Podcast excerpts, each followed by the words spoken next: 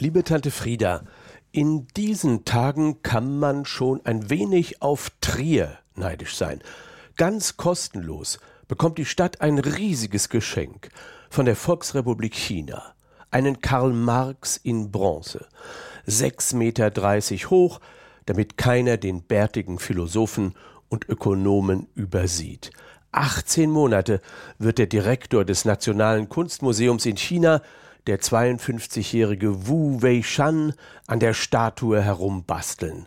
Und im kommenden Jahr, wenn der in Trier geborene Karl Marx für seinen 200. Geburtstag gefeiert wird, wird der Bronze Marx in Sichtnähe zum Geburtshaus in der Brückengasse 10 in Trier stehen.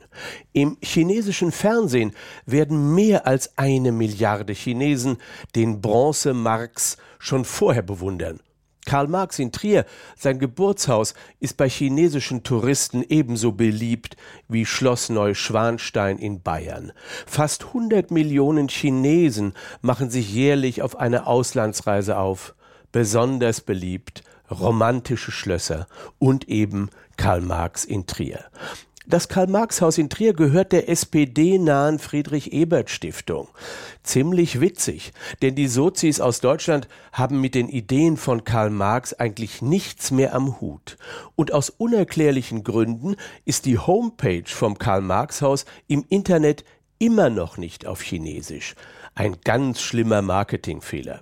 Wie auch immer, liebe Tante Frieda, wenn im kommenden Jahr 2018 noch mehr Chinesen das Karl-Marx-Haus in Trier stürmen werden, muss Luxemburg unbedingt davon profitieren.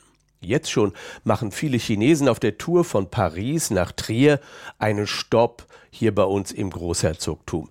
Kurz mal beim Palais vorbeilaufen, ein paar Selfies und in der Großgasse shoppen und wieder ab die Post zum Karl Marx nach Trier. Angeblich besuchen 70.000 Chinesen die Hauptstadt Luxemburg jedes Jahr. Das ist wunderbar. Aber wieder dieser schlimme Marketing-Fauxpas. Nichts steht in chinesischer Sprache auf den Internetseiten des Tourismusbüros der Stadt Luxemburg. Nicht sehr höflich den chinesischen Touristen gegenüber. Und wie könnte man jetzt Karl Marx für Luxemburg ins Spiel bringen?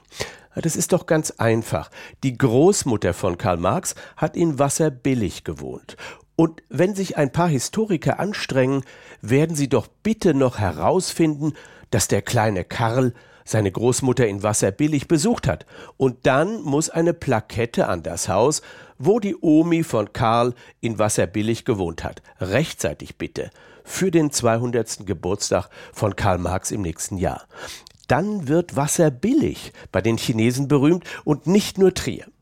Liebe Tante Frieda, so macht man Marketing. Übrigens, das Wort Marketing kommt aus dem Chinesischen und spricht sich so aus. Marketing.